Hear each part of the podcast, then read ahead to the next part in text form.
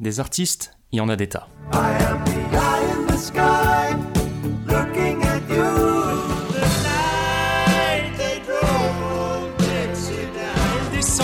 de la montagne sur un chariot chargé de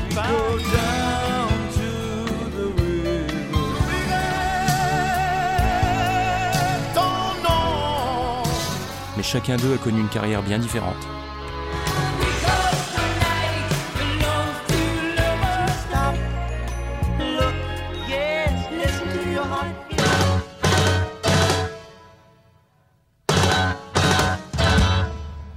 Il est peut-être temps d'en reparler un peu.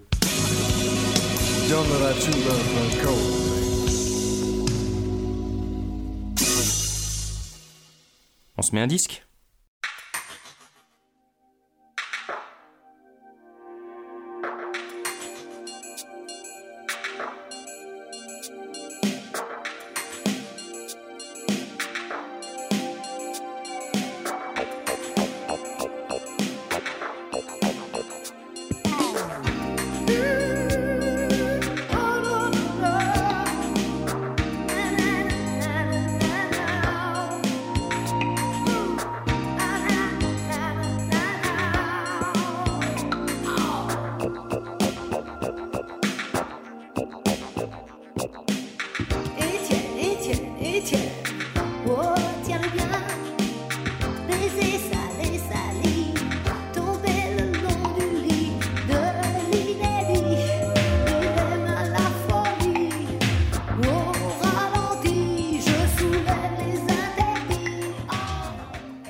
T'as entendu ça? Ou plutôt, t'as reconnu? C'est Étienne de Gashpati, sorti d'abord en single en 87, puis inclus sur son premier album Labyrinthe, sorti en 88.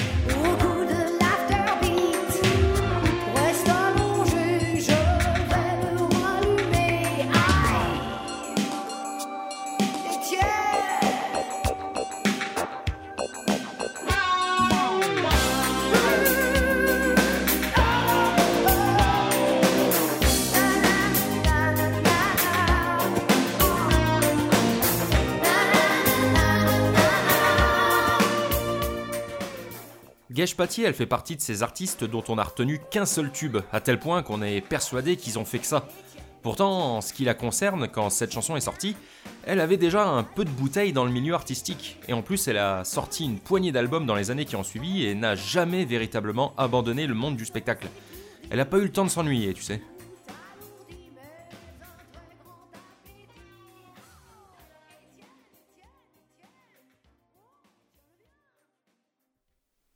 Gage est née le 19 mars 1946 à Paris, de son vrai nom Patricia Porras. À l'âge de 5 ans, elle annonce à son père qu'elle veut devenir danseuse après avoir vu Singing in the Rain, un plan de carrière qui rebute pas spécialement son père Jean Porras, puisque lui-même évolue dans le milieu artistique, mais lui en tant que directeur artistique de la maison de disques Pathé Marconi, une des plus grosses maisons de disques françaises à l'époque. Elle disposait dans son catalogue de noms prestigieux tels qu'Edith Piaf, Charles Trenet, Yves Montand, Tino Rossi ou même Gilbert Bécaud, dont Jean Porras était également le manager d'ailleurs. Pathé Marconi avait même signé de grands artistes internationaux comme Frank Sinatra, Maria Callas ou Django Reinhardt. Bref, c'était pas la petite société bas de gamme quoi. De fait, la jeune Patricia va évoluer durant toute son enfance au milieu de cet environnement artistique et touchera un peu à tout. Musique, chant, danse, jusqu'à ce que sa mère lui demande de se fixer sur un truc en particulier. Elle va donc choisir la danse et entrer à l'âge de 9 ans à l'école de danse de l'opéra, devenant ainsi ce qu'on a coutume d'appeler un petit rat de l'opéra. Elle continue ses études de danse pendant les années qui suivent, jusqu'à être engagée à l'âge de 15 ans à l'Opéra de Paris par le chorégraphe Roland Petit, une figure influente du monde du ballet. Pourtant, à l'âge de 18 ans, poussée par son père, elle va faire un petit détour par le monde de la chanson en s'associant avec un dénommé Yves Gilbert, avec qui elle s'est mariée en février 64. Dès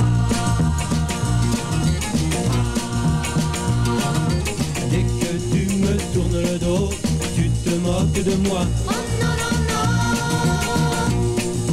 Dès que tu me tournes le dos, tu te ris de moi.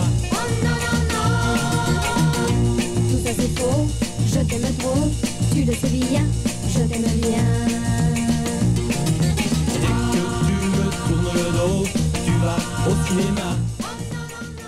Sous le nom Yves et Patricia, le duo sortira 4 45 tours entre 64 et 65, qui feront pas grand bruit.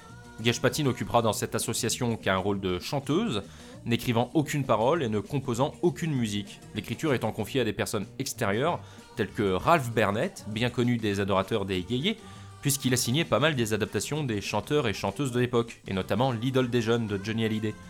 Mais plus marrant encore, Yves et Patricia ont aussi chanté des compositions de Charles Level et Eric Charden, le premier ayant à son palmarès des centaines de titres qu'il a composés depuis les années 60, et à qui on doit par exemple La Bonne du Curé d'Annie Cordy. Et le deuxième, eh ben, c'est le fameux Charden du duo Stone et Charden, qui marqueront la France des années 70 avec L'Aventura ou Made in Normandie. Quant à Yves Gilbert, avant de se marier avec Patricia Porras, il avait été engagé par Philips comme auteur-compositeur pour écrire des chansons pour les autres. Après la fin de son duo avec sa femme, il deviendra le compositeur principal de Serge Lama et sera l'auteur de quelques-unes des musiques de ses plus grands succès, comme les Ballons Rouges, d'Aventure en Aventure ou Mon ami mon maître, en plus de l'accompagner sur scène au piano.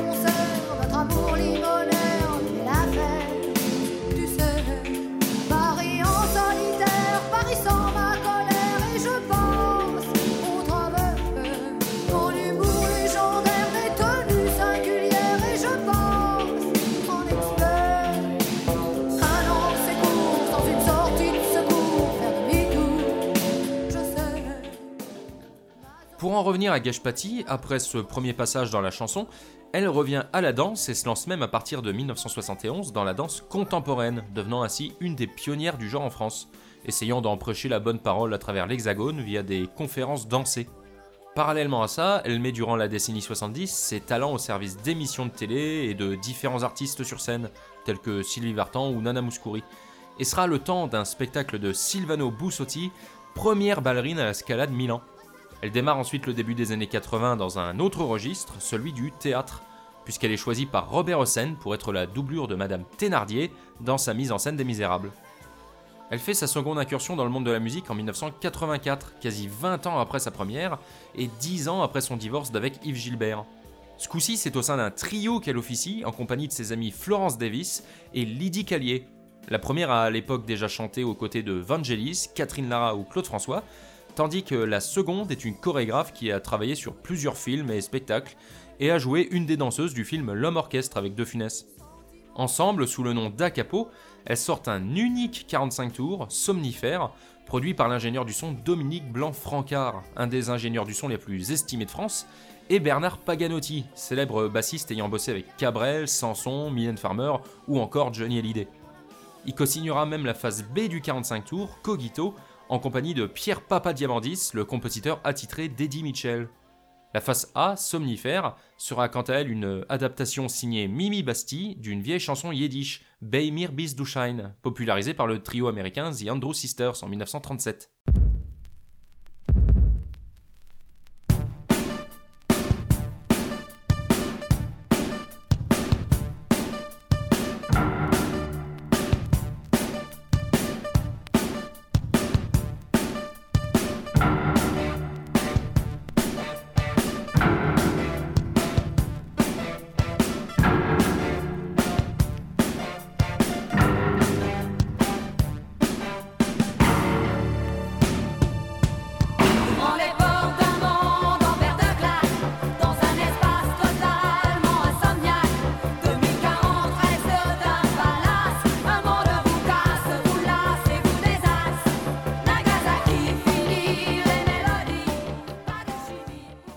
Seulement, l'aventure n'ira pas plus loin, puisque le disque ne rencontre pas le succès, jugé par certains trop élitistes, trop marginal ou trop intello, ce qui va pas mal vexer Gesh. Suite à cette mésaventure, elle décide de créer avec l'aide de Lydie Callier une sorte de numéro de cabaret sexy que les gens n'oublieraient pas pour prendre sa revanche. Ce numéro va mettre un peu de temps à se mettre en place et se concrétisera finalement sous la forme d'Étienne en novembre 87 le premier single qu'elle sort sous son nom seul et coécrit avec Vincent Brûlé.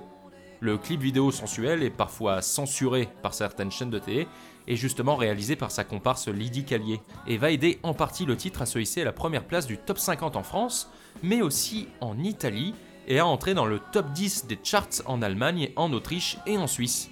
Un sacré lancement qui lui permet même de rafler la victoire de la musique de la révélation féminine en décembre 87 face à Vanessa Paradis et Moran.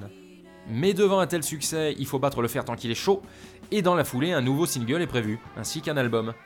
Le single suivant, c'est Let Be Must the Queen, qui sort en mars 88, et fera un peu moins bien qu'Étienne, n'atteignant que la 25e place en France, mais tout de même la 13e place en Italie et la 21e dans les classements allemands et autrichiens. Et l'album, c'est Labyrinthe, qui sort la même année.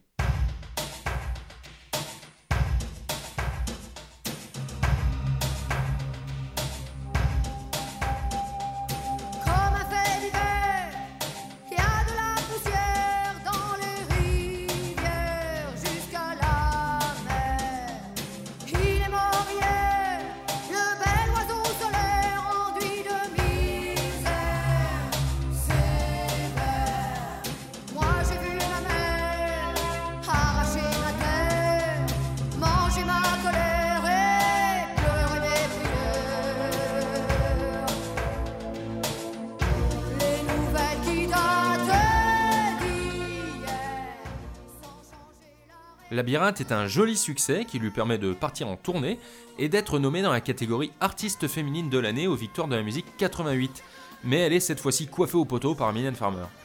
Deux ans plus tard, elle sort son deuxième album, Nomade, avec le groupe Encore, qui l'accompagnait déjà sur son premier disque et qui lui permet de tourner à l'international, même si le succès de cette deuxième production est un peu moindre.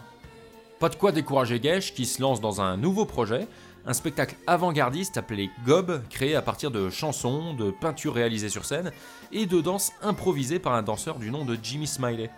Le répertoire de ce spectacle va servir de base à son troisième album qu'il enregistre à Minneapolis dans les studios de Prince.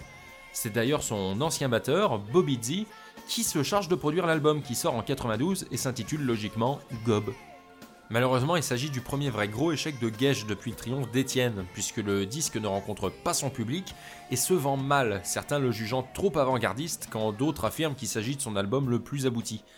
L'album suivant, Blonde, sorti en 95, ne réussira pas à lui faire retrouver son succès d'autrefois, malgré des collaborations avec Étienne Dao, François Hardy ou le tout jeune M. Et son dernier disque à ce jour, Dernière Nouvelle, sorti en 2000, ne fera pas mieux.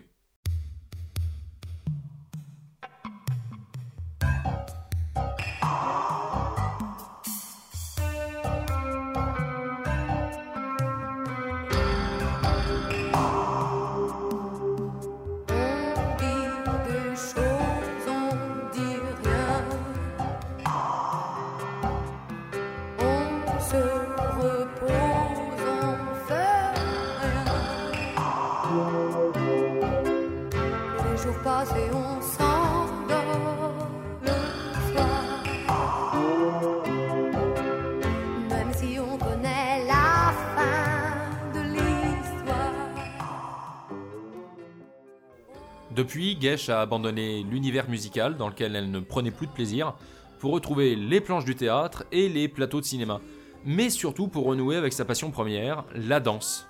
Elle a participé à divers spectacles dans les années 2000, tels que les Monologues du Vagin ou l'Opéra de Katsu, et elle a même mis en scène son premier spectacle de danse et de théâtre en 2014 appelé Revue, qu'elle interprète en compagnie de trois comédiens, suivi en 2018 par un nouveau projet appelé Père au travers on a malgré tout pu la réentendre dans le monde de la musique à de rares occasions depuis 2001. D'abord en 2003 sur l'album Z du Canadien Gonzalez, sur lequel elle chante le titre Dans tes yeux, mais aussi en 2009 sous son propre nom à l'occasion de la sortie en numérique uniquement d'un single appelé Bilingue, et enfin plus récemment en 2019 dans les chœurs de deux titres du premier album de la française Léa Daman, qu'elle produit également. Bref, c'est pas parce qu'elle a plus sorti d'album depuis un moment qu'elle fait plus rien depuis, c'est juste que sa carrière est un peu moins médiatisée. Mais faut pas se le cacher, hein, le succès d'Étienne, même s'il lui a apporté la renommée, l'a malheureusement enfermée dans une case dont elle n'a jamais pu sortir aux yeux du grand public. En plus de ça, cette chanson lui a même causé quelques problèmes, puisque deux producteurs à qui elle avait vendu les droits du titre à peu près au même moment se sont affrontés pendant des années en procès pour savoir à qui il revenait. C'est vraiment un titre maudit quelque part.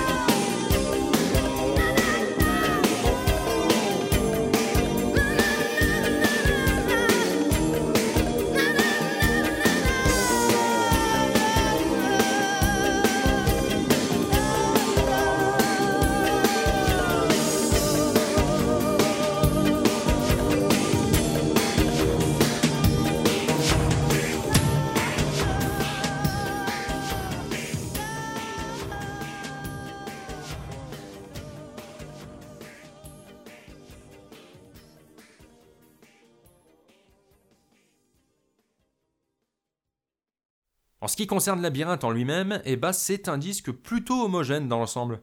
Il en ressort une sorte de rock 80s assez sophistiqué, saupoudré d'un zeste de pop qui fait souvent mouche, même si l'album se permet parfois quelques petites incartades pour aller loucher du côté du blues pépouze ou du classique un peu sombre. Ce qui frappe aussi à l'écoute des morceaux, c'est à quel point les percussions et les claviers sont mis à l'honneur sur l'intégralité du disque. La guitare est bien sûr présente, mais rarement mise en avant, hormis sur Étienne, où elle se taille une belle part du gâteau. Mais sinon, c'est les claviers qui ressortent le plus au niveau de la mélodie, et on sent vraiment la batterie au premier plan qui imprègne chaque morceau de son tempo. et qui donne ce côté un peu vénère à toutes les chansons. Geshpati a participé à l'écriture de toutes les chansons à l'exception de trois. Tout seul et C'est pas assez, qu'on doit à Christophe Rose et Pascal Gay, et Backstage d'une star, qu'on doit à Mimi Basti.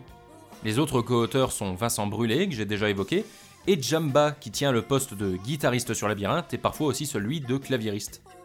A noter aussi que Geshpati s'est entouré de trois choristes pas dégueux, puisqu'il s'agit de Becky Bell, qui avait alors déjà travaillé avec Balavoine, Cassav ou Bernard Lavillier, mais aussi Janice Jamison, que les Français apprendront à bien connaître en 89, puisque c'est avec elle que François Fellman chantera son tube Joue pas. Et la dernière, mais pas des moindres, c'est tout simplement Carol Fredericks, qu'on connaît bien aujourd'hui pour son travail avec Goldman, au sein du trio Fredericks Goldman Jones, mais qui avant ça avait passé toutes les années 80 à faire les chœurs sur les disques d'un sacré paquet de monde. Autre petite info, sur le pressage vinyle original, il y avait que 12 titres, là où le CD sorti en même temps en proposait 13. On faisait souvent ça à l'époque, hein, de rajouter un titre bonus sur la version CD pour encourager les gens à passer à ce format. En l'occurrence, c'est le titre Un espoir qui a été amputé du vinyle. C'était la chanson qui servait de face B au 45 tours d'Étienne. Alors certainement qu'ils ont dû se dire qu'on pouvait s'en passer sur le 33 tours, étant donné que ceux qui allaient l'acheter s'étaient certainement déjà procuré 45 tours. C'est un moyen comme un autre de gagner de la place et de contourner les limitations imposées par le format.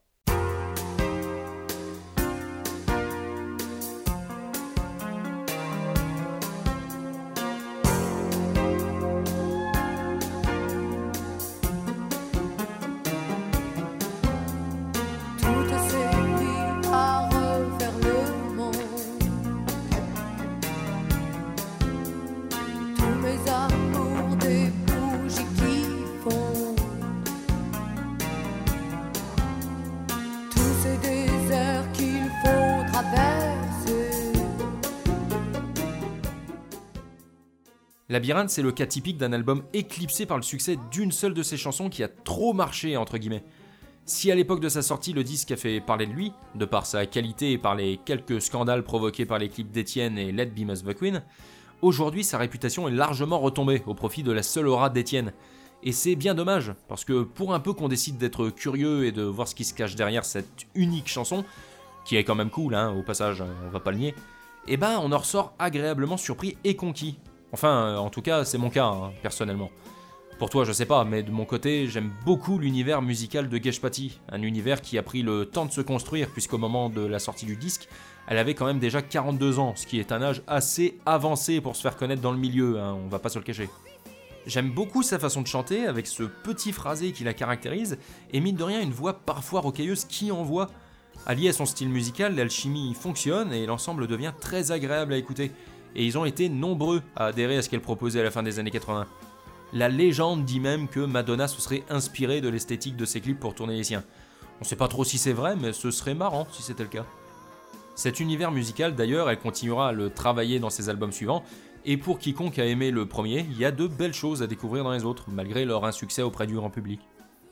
Bref, je te conseille de poser une oreille là-dessus. Il y a moyen que ça te surprenne dans le bon sens. Il suffit d'oublier ses a priori et d'essayer d'oublier Étienne pour se concentrer sur le reste. Bon, c'est pas tout ça, mais moi je vais y aller. J'ai potentiellement un créneau pour me faire vacciner et je voudrais pas passer à côté. Je te laisse avec Let Be Must the Queen. Allez, à la prochaine. Ciao.